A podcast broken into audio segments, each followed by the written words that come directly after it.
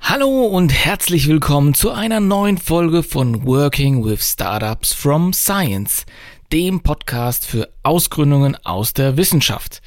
Mein Name ist Bartosz Kaidas und ich freue mich, dass du bei dieser Folge wieder dabei bist. Ja, du bist Wissenschaftlerin oder Wissenschaftler und möchtest mit deinem Forschungsergebnis ein Startup gründen? Dann ist dieser Podcast und vor allem das Exist Forschungstransferprogramm genau das Richtige für dich. Denn welche Vorteile das Programm für Wissenschaftler bietet, kannst du in meiner Überblicksfolge der Nummer 9 im Archiv nachhören.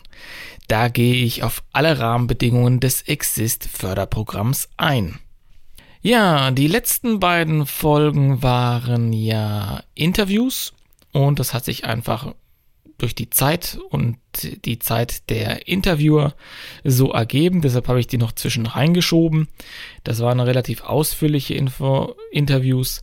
Ähm, ich hoffe, euch hat das gefallen, dass wir da zwischendurch auch mal ein paar Interviews haben und eben Praxiserfahrung da in den Podcast reinbringen. Das finde ich immer sehr wichtig, dass auch sich Personen zu Wort melden, die teilweise Experten sind in gewissen Bereichen oder Dinge einfach äh, mit der eigenen Haut erlebt haben und darüber hier im Podcast berichten können. Ja, aber zurück zur heutigen Folge, denn um was geht es denn heute in, der, in dieser Folge? Ja, in dieser Folge geht es weiter mit der How-To-Reihe Exist Forschungstransfer. Wie schreibe ich einen Exist Forschungstransferantrag? Und konkret geht es um das Kapitel Nummer 4, das Innovationsvorhaben. Exist gibt dir ja eine Gliederungsvorlage vor, die du im Internet auf www.exist.de finden kannst. Dort findest du zahlreiche Stichpunkte und Ideen, wie du die Kapitel mit Inhalten füllen kannst. Und äh, ich werde jetzt auf die einzelnen Punkte und Inhalte in dieser Folge eingehen, damit du direkt mit dem Schreiben des vierten Kapitels loslegen kannst. Nochmal kurz zur Erinnerung.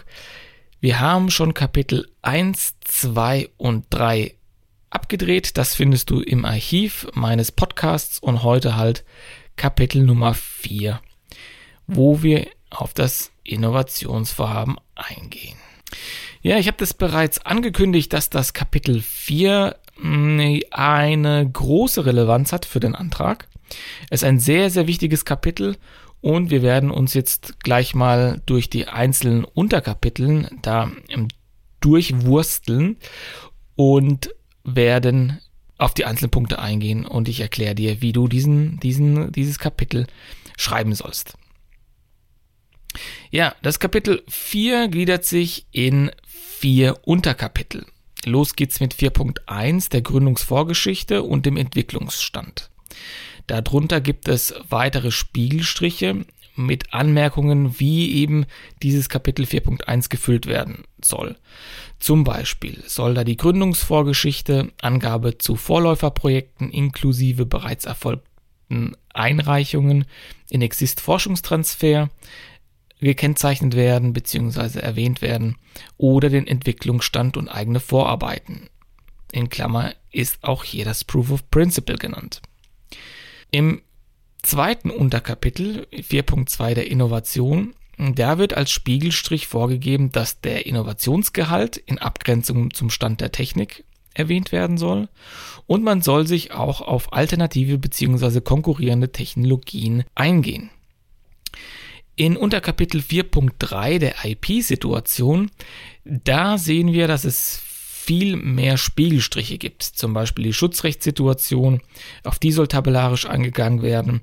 Es soll ein Konzept zum Erwerb von notwendigen Schutzrechten äh, aufgeführt werden, alternative Sicherungsformen der Alleinstellung oder auch der Freedom to Operate soll hier erwähnt werden in dem Unterkapitel. Im letzten Kapitel, im vierten Unterkapitel, geht es darum, das Forschung und Entwicklungskonzept aufzuzeigen. Das Kapitel ist ein kleiner Ausschnitt oder eine kleine Zusammenfassung von einem größeren von einer größeren Einreichung, nämlich dem Arbeitsplan, das ein gesondertes Dokument darstellt. Aber in einem Forschung- und Entwicklungskonzept müssen wir auch die technischen und wissenschaftlichen Arbeitsziele aufführen, ähm, Erläuterungen zum Entwicklungskonzept benennen, Meilensteine festlegen, die Projektlaufzeit begründen, falls sie länger ist als 18 Monate und den Proof of Concept beziehungsweise einen geplanten Entwicklungsstand zum Laufzeitende Ende benennen. Also das war die Übersicht über die einzelnen Kapiteln. Wir starten oder gehen der Reihe nach durch und ich werde jetzt im nachfolgenden Bereich dann immer ähm, erwähnen, was in den Unterkapiteln dann geschrieben werden sollte. Ja, starten wir mit der Gründungsvorgeschichte und dem Entwicklungsstand 4.1. Die Gründungsvorgeschichte hat den Zweck, dass du dein Exist-Vorhaben in einen Kontext einbettest. Das bedeutet, dass du deine Forschungsergebnisse in einen gewissen Zusammenhang bringen musst, der dem Gutachter verdeutlicht, welche wissenschaftlichen Leistungen du und dein Team auf dem Gebiet bereits erreicht hast. Also das Ziel ist ja hier jetzt nicht zu sagen, dass man das jetzt im, im, Keller entwickelt hat oder dass die Idee einem zugeflogen ist. In der Regel ist es ja so, dass es Vorarbeiten gab oder das Fachgebiet, die Fakultät in diesem Bereich ja sehr viel, sehr, sehr stark geforscht hat. Besonders hilfreich ist es also, wenn du zeigst, dass dein Forschungsergebnis bereits auf wissenschaftlichen Vorarbeiten aufbaut. Es kann zum Beispiel sein, dass dein Mentor oder dein Professor wissenschaftliche Ergebnisse in der Vergangenheit, zum Beispiel im Rahmen einer, einer Grundlagenforschung, DFG-Forschung, äh, erzielt hat und diese Ergebnisse jetzt von dir verfeinert wurden. Oder du hast einen Proof of Principle aufgestellt und evaluiert. Und du hast dich damit vielleicht in deiner eigenen Promotion auseinandergesetzt. Und jetzt hast du erkannt, beziehungsweise eine Möglichkeit entdeckt, wie man dieses Forschungsergebnis kommerzialisieren könnte. Und das muss so ein bisschen dargestellt werden. Also es gibt so ein, ein Paradebeispiel, wie man, wie man so eine Darstellung hinkriegen könnte. Natürlich glaube ich, dass die nicht für jeden relevant ist, aber man könnte zum Beispiel beschreiben, dass ein Professor über ein DFG-Projekt gefördert wurde zu einem wirklich grundlagenorientierten Thema. Und aus diesem Thema, das hat sich weiterentwickelt, wurde zum Beispiel ein WIP Plus Förderprogramm äh, bewilligt. WIP Plus ist ein Programm für technologische und gesellschaftliche Innovationspotenziale zu erschließen wird vom BMBF vergeben und damit soll, sollen potenzielle Anwendungsfelder von, von Grundlagen, Forschungsergebnissen äh, überprüft werden. So, und jetzt hat man vielleicht einen, einen Anwendungsfall generiert und möchte jetzt sozusagen ein Produkt entwickeln. Man hat gewisse Erkenntnisse erreicht, dass man damit eben auch ein Unternehmen äh, starten könnte. Man kann das kommerzialisieren und jetzt möchte man dafür Exist Forschungstransfer nutzen. Das wäre so, ich sage jetzt mal, eine schöne Story, die man beschreiben könnte und das, das einbetten könnte. Und dann weiß man, okay, da wurden Vorarbeiten geleistet, grundlagenorientierte Forschung, die dann anwendungsorientiert ähm, wurde, um dann letztlich in eine konkrete Entwicklung für ein konkretes Produkt mündet, die dann mit Hilfe von Exist Forschungstransfer gefördert werden. Also so eine Story wäre natürlich schön, wenn man die abbilden kann. Nichtsdestotrotz ist es wichtig, dass du dein, dein Forschungsergebnis irgendwie in den, in den Kontext, die Historie, die Geschichte, die Vergangenheit deines Fachgebiets einbettest. Dieser Absatz oder dieser Abschnitt, dieses Unterkapitel soll jetzt kein Roman werden. Also es geht hier nicht darum, dass ähm, ausgesprochen detailliert zu beschreiben, sondern es reicht sachlich, das Ganze aufzuzeigen, die Timeline ein bisschen, bisschen aufzuzeigen und deutlich zu machen, an welchem Punkt befindest du dich mit deinem Forschungsergebnis, mit deiner Idee. Besonderen Wert in diesem Abschnitt solltest du auf das Proof of Principle legen. Dieses Proof of Principle bedeutet letztlich, dass du, den Gut, dass du dem Gutachter deutlich machst, dass grundlegende Prinzipien deiner Idee, deines Produktes bereits funktionieren. Also die Prinzipien, also Proof of Principle, Übersetzung ist ja nicht weit hergeholt, dass man eben aufzeigt, grundsätzlich könnte das funktionieren. Es ist nicht unbedingt notwendig, dass du an dieser Stelle einen funktionsfähigen Demonstrator oder Prototypen hast, der bereits funktioniert. Also es reicht theoretisch, dass man aufzeigt, die grundsätzlichen Prinzipien müssten funktionieren. Äh, natürlich ist es schön, wenn man schon Prototypen oder dergleichen hat, aber es ist wichtig, diesen in dieser, dieser Vergangenheitsbetrachtung diesen Punkt zu benennen, dass man jetzt ausgehend aus der Forschung Prinzipien abgeleitet hat, die jetzt funktionieren müssten, die man jetzt entwickeln muss, die man testet, die man in ein Produkt münzt und dann eben in eine Kommerzialisierung überführt. Damit die Aussagen zum Proof of Principle wirklich eindeutig und markant sind, solltest du Bilder von deinem Demonstrator oder von deinen Diagrammen, Skizzen oder was auch immer du angefertigt hast, hier in den Antrag mit, mit, mit einfügen. Im Prinzip stellen das Belege dar, was du schon erreicht hast.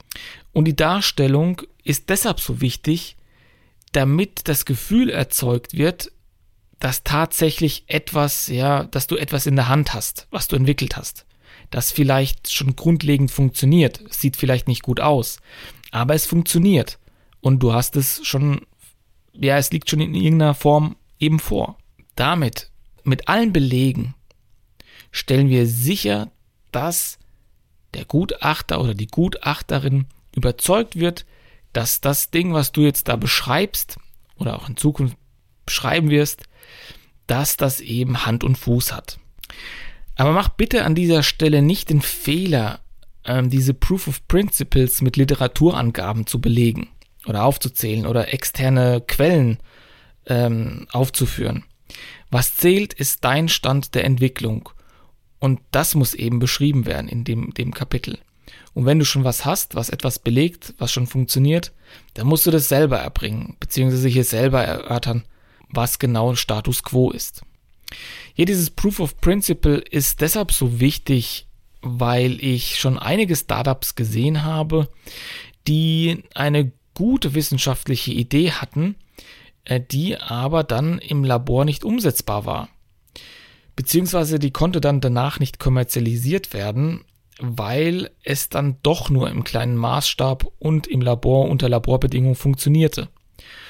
Und prinzipiell ist da zwar der Proof of Principle erreicht, beziehungsweise man hat ihn dargestellt, aber man möchte ja ein Produkt entwickeln und daraus ja auch ein Unternehmen gründen. Es ist ja auch Ziel von Exist als Meilenstein, dass man ein Unternehmen gründet. Und wenn man aber ein Unternehmen gründet auf einem Proof of Principle, das vielleicht nicht Grund, ja, das grundlegend funktioniert, aber dann nicht weiter ausgebaut werden kann, dann ist es natürlich schlecht. Und das will man vermeiden. Deshalb also nicht die Forschungsidee, da muss schon ein bisschen mehr dahinter sein. Ein Proof of Principle sollte vorliegen. Und dieser Proof of Principle, da sollte euch die, die nötige Sicherheit geben oder dir die nötige Sicherheit geben, dass du eben daraus auch ein Produkt entwickeln kannst. Also fassen wir nochmal zusammen, was in diesem Abschnitt 4.1 benannt werden sollte. Also, die Vorgeschichte und Entwicklungsstand bedeutet, dass du einmal die Geschichte deines Fachgebiets, der, der wissenschaftlichen Geschichte die, die, dieses Produktes oder der Idee aufzeigst, einbettest in einen Kontext, ja, einfügst und dann diesen Proof of Principle, den Entwicklungsstand definierst und auch aufzeigst mit Bildern, Schaubildern oder entsprechenden Informationen, äh, die belegen, dass du schon eben Erkenntnisse dazu hast, wie so ein, wie so ein Proof of Principle aussehen könnte. Ja, kommen wir nun zu Kapitel 4.2 der Innovation. Dieses Kapitel ist natürlich sehr, sehr wichtig für den Antrag. Denn es geht darum, dass du den Innovationsgehalt abgrenzt zum Stand der Technik. Um vielleicht den einen oder anderen kurz abzuholen, was ist der Stand der Technik? Der Stand der Technik ist sozusagen alles, was in unserer heutigen Welt, also im Hier und Jetzt, aktuell ist, was veröffentlicht wurde. Und genauer beschrieben meint man damit alle Patente und Erfindungen, die eingereicht sind und die erfasst sind. All das ist Stand der Technik. Übersetzt bedeutet eben der Innovationsgehalt in, in, Abgrenzung zum Stand der Technik, dass ihr eine kleine Patentrecherche machen solltet. Beziehungsweise du solltest schon wissen auf deinem Gebiet, wer hat was erfunden. In der Regel haben sehr viele Wissenschaftlerinnen und Wissenschaftler ein gutes Verständnis zum Stand der Technik.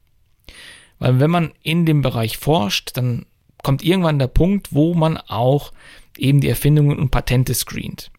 Also viele wissen schon, wie man mit einer Patentrecherche umgeht, beziehungsweise wie man, wie man sein Thema näher eingrenzt und schaut, was ist denn eigentlich Stand der Technik.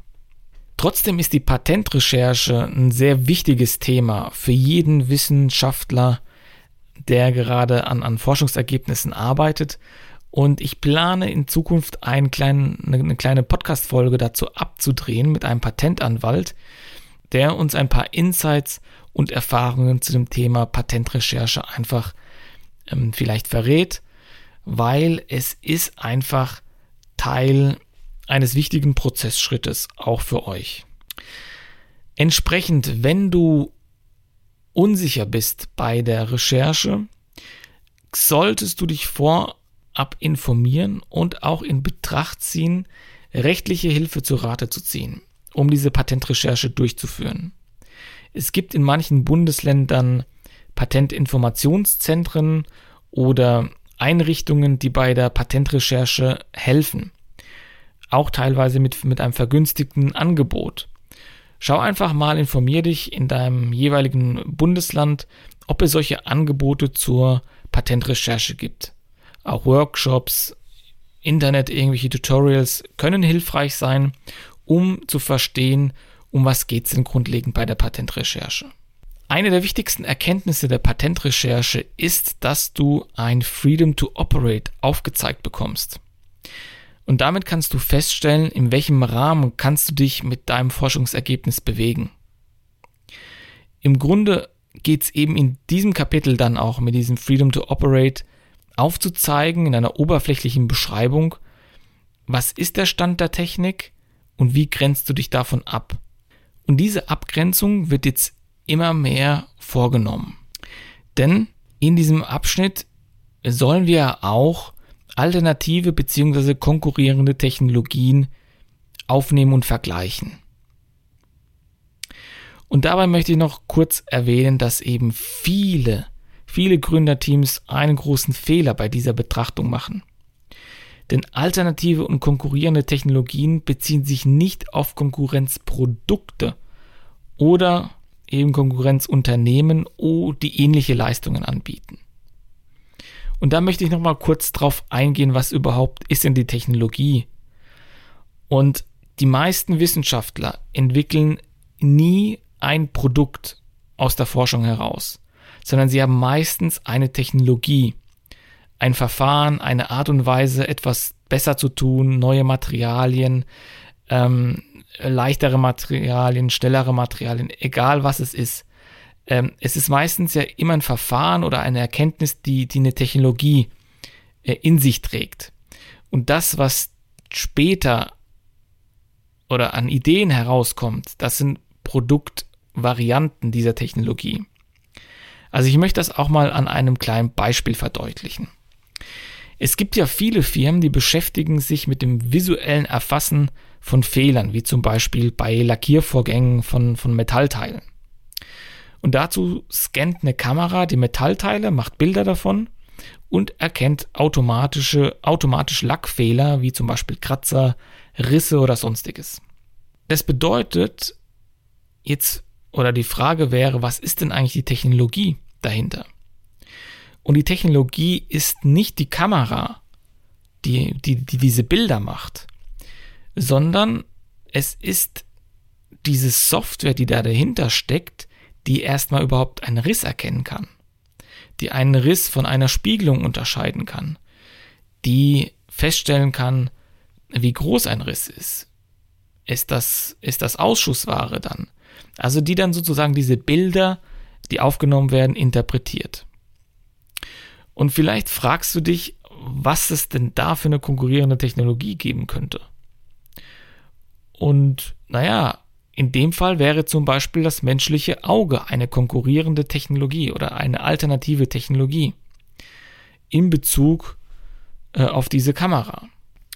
Man könnte jetzt zum Beispiel sagen, dass das Auge wahrscheinlich ja die bessere Technologie ist und der Mensch ist, ist billiger im Vergleich zu der Anschaffung von so einem teuren Kamerasystem. Aber vielleicht erfasst das Auge nicht alle Lackfehler, weil ja das menschliche Auge irgendwann ermüdet oder der Mensch. Und da zeigt sich der Vorteil vielleicht von Kamerasystemen, die alle Fehler zu 99 Prozent erfassen. Jederzeit. 24 Stunden pro Tag. Und da die Kamera keine Ermüdungszeiten hat, naja, also jetzt außer natürlich Wartung und Pflege, könnte sich ein großer Vorteil für das Produkt ergeben. Weshalb man trotzdem, obwohl das menschliche Auge vielleicht es besser erkennt und sich bei unter allen Lichtverhältnissen anpasst, warum man sich eben doch Kamerasysteme erwirbt. Und darum geht's, was man hier nochmal in diesem Abschnitt verdeutlichen muss. Man versucht darzustellen, wie diese Technologie, die du da jetzt überlegt hast, andere alternative Technologien ja und darum geht's. Du musst hier klar und deutlich machen, dass deine Technologie besser ist als alternative oder konkurrierende Technologien, die es momentan gibt. Und damit sind, wie gesagt, nicht unbedingt die Produkte gemeint, die daraus resultieren, sondern die dahinterliegenden Prinzipien, die etwas besser machen. Das muss jetzt verglichen werden mit deiner Erkenntnis, deinem Forschungsergebnis. Und am besten stellst du diese, diese Technologien in einer Art Tabelle dar. Und diese Tabelle besteht aus wenigen Zeilen und Spalten, in denen du gewisse Parameter aufzählst. Die, die, diese Parameter definierst du selber. Und diese Parameter zeigen auf, dass deine Technologien gegenüber den anderen besser ist. Und jetzt bei dem Beispiel äh, Fehlererkennung bei, bei Lackvorgängen oder Lackprozessen könnte man sich zum Beispiel einen, einen Parameter ähm, überlegen im Sinne von ähm, Genauigkeit, ähm, Fehlerquote, irgendwelche Dinge, die natürlich jetzt das Auge als alternative Technologien schlechter darstellen lässt. Damit, mit so einer Übersicht, können wir die Gutachterin oder den Gutachter davon überzeugen, dass deine Technologie wirklich großes Potenzial hat. Und das wollen wir hier auch fördern. Technologien, die aus der Wissenschaft kommen, die risikohaft sind, aber sehr viel Potenzial haben, Dinge zu verändern. Ja, fassen wir nochmal das Kapitel 4.2, den Innovationsteil zusammen.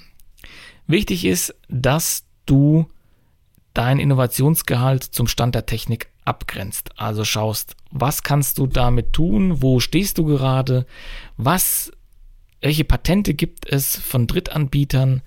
Ähm, wie sieht dein Freedom to Operate aus? Dann vergleichst du dein Forschungsergebnis, deine Idee mit alternativen und konkurrierenden Technologien. Wichtig ist dabei, dass du nicht das Produkt vergleichst oder auch nicht Produkte von Konkurrenzunternehmen, sondern du beziehst dich auf diese technologische Betrachtung.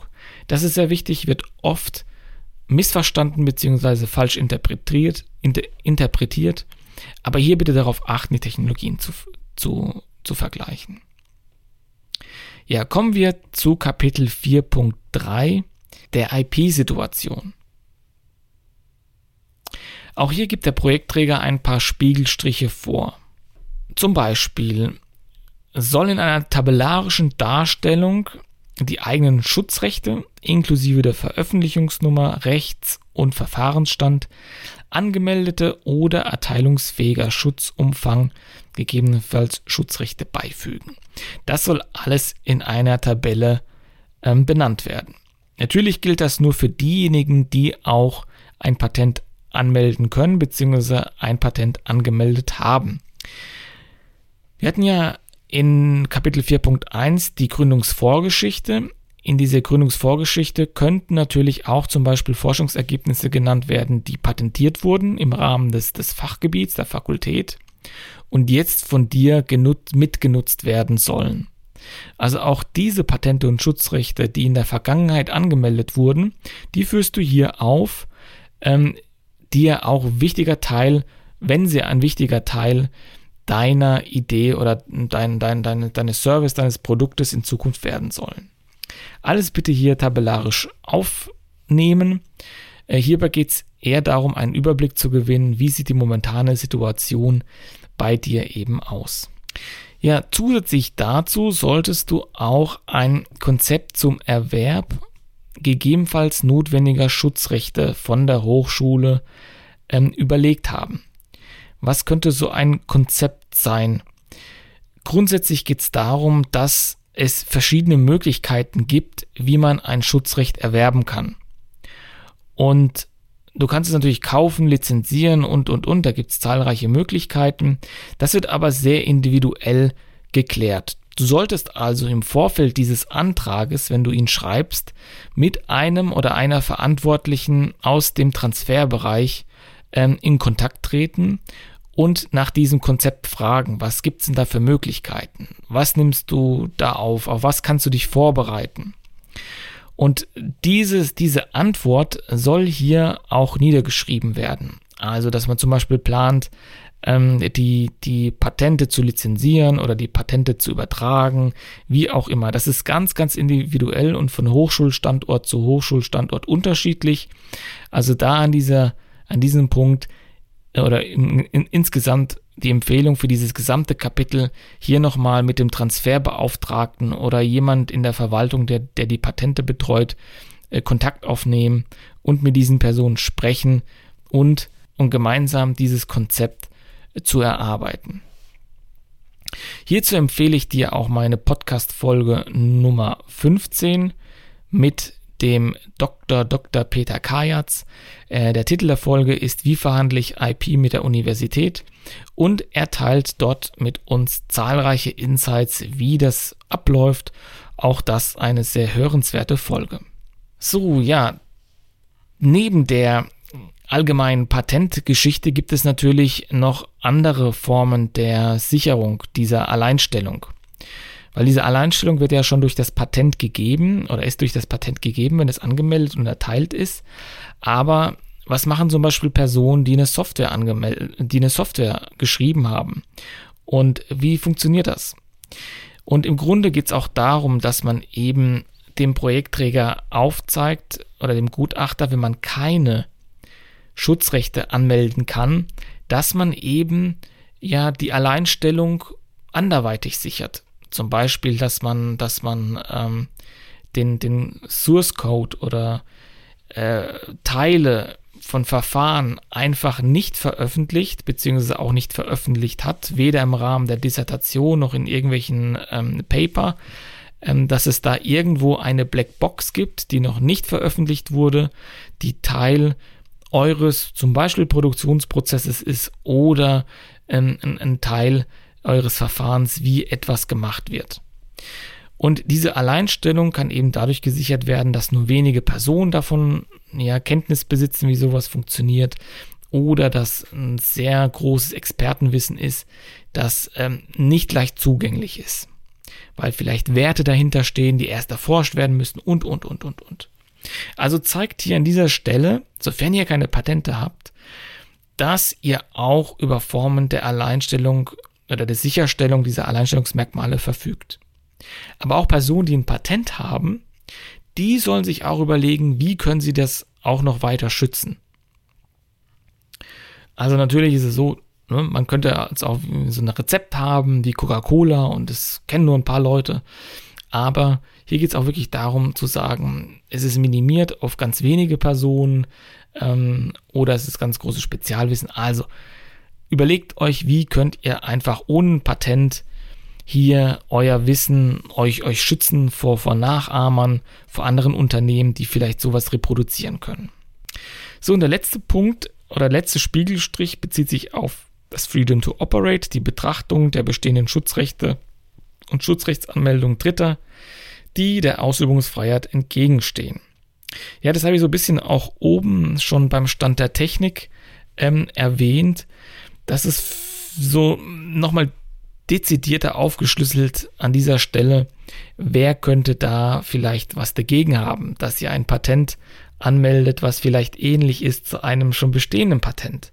Ja, gibt es Einsprüche zu, zu eurem Patent? Ähm, aber das sind Fragen, die ihr meistens mit eurem Anwalt oder mit der Transferstelle klärt, um eben sicherzustellen, dass ihr natürlich nach der Erteilung des Patentes auch was in der Hand habt, äh, was, äh, was ein starkes Schutzrecht auch darstellt. Ja, ihr wollt ja nichts angemeldet haben, was irgendwie nur eine kleine Schraube patentiert, die ihr nicht braucht. Es muss ja schon was sein, womit ihr dann auch arbeiten könnt. Ihr müsst aber auch bedenken, dass wenn ihr Teile bezieht von anderen Anbietern oder von, von Herstellern oder äh, andere Dinge nutzt, äh, könnt ihr das frei. Wie ist euer Freiheitsgrad in dem Bereich?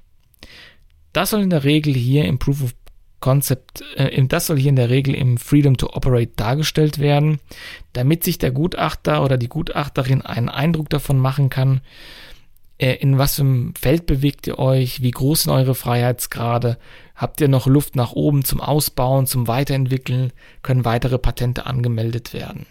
Ja, zusammenfassend zum Kapitel 4.3 der IP-Situation geht es letztlich darum, dass ihr komplett und transparent aufzeigen sollt, wo steht ihr gerade mit eurem Patent, wo wollt ihr euch hin entwickeln und wie sieht es momentan auf dem Markt oder auf den Markt der, von, von Dritten aus? Gibt es da Gefahren von außen, die auf euch zukommen können? Das soll hier in diesem Bereich der IP-Situation dargestellt werden, damit man sich auch einen Eindruck davon verschaffen kann, ähm, wie die aktuelle Lage ist. Worst Case wäre nämlich, man fördert euch oder fördert dich, dein Projekt, und dann stellt sich heraus, dass du im Prinzip mit dem Rücken an der Wand stehst, weil wesentliche Patente schon erfunden wurden oder sie wurden teilweise freigegeben, sie sind verjährt, es ist kein, keine Neu Neuartigkeit, äh, was du entwickelt hast. Und dann werden im Prinzip Steuermittel in, in ein Projekt gepumpt, was von vornherein vielleicht wenig äh, Alleinstellungsmerkmale besitzt und auch schnell kopiert werden kann. Ja, damit geht's auch weiter mit dem letzten Kapitel, dem Kapitel 4.4, dem Forschung und Entwicklungskonzept. Ja, dieses Kapitel ist letztlich eine kleine Zusammenfassung von dem, was ein separates Dokument darstellt, nämlich das Dokument I2. Die Anlage I2 ist eine sehr, sehr detaillierte Arbeitsplanung. Und hier in dem Kapitel 4.4 Forschung Entwicklungskonzept müsst ihr euch das so vorstellen, dass das jetzt das Kapitel ist, das das Dashboard beschreibt. Also hier kommen die Dinge rein, die wissenschaftlichen und technischen Arbeitsziele, die Erläuterung des Entwicklungskonzepts für die Förderphase 1 ähm, und darüber hinaus bis zur Marktentführung. Hier soll nur kurz und prägnant beschrieben werden, was dann unten ganz detailliert im Anhang oder in der Anlage i2 zu sehen ist. Und hier bitte nicht zu detailliert werden. Ich habe sehr, sehr viele Wissenschaftlerinnen und Wissenschaftler gesehen, die natürlich, das ist so ein Stück weit bei vielen das Metier, ähm, so eine Projektplanung zu erstellen, vielleicht auch aus der, aus der eigenen Promotion heraus dann auch, muss man sich gut planen können. Und ähm, hier neigen viele dazu, sehr detailliert das vorzugeben. Das ist auch richtig, aber bitte im Anhang i2, in der Anlage i2. Hier haben wir nicht den Platz dazu. Hier geht es wirklich darum, äh, darzustellen, wie überblicksartig, wie habt ihr vor, eure Forschung und Entwicklungen hier voranzutreiben für diese Projektlaufzeit von zum Beispiel 18 Monaten. Was hier hilfreich ist als Übersichtsbetrachtung, ist eine abgespeckte, ähm, ja, ein abgespecktes Gantt-Chart, wo diese wissenschaftlichen technischen Arbeitsziele erläutert werden und auch mit Meilensteinen äh, benannt werden. Also hier in dieser, in diesem Abschnitt bitte die Meilensteine aus Anlage I2 herausfiltern, also die großen Meilensteine. Dass man sagt, man hat vielleicht irgendwo einen Meilenstein ähm, Produktentwicklung abgeschlossen oder Proof of Concept liegt vor, dann wird ein Produkt daraus entwickelt, ein erster Demonstrator liegt vor. Ähm, solche Dinge werden hier als Meilensteine betitelt. Aber auch natürlich ähm, Finanzierungsvorhaben, weitere Finanzierung oder, weiß nicht, Gespräche mit Kunden ähm, im vertrieblichen Bereich. Also all diese Dinge können hier in zusammengefasster, ähm, ja, übersichtlicher Form dargestellt werden.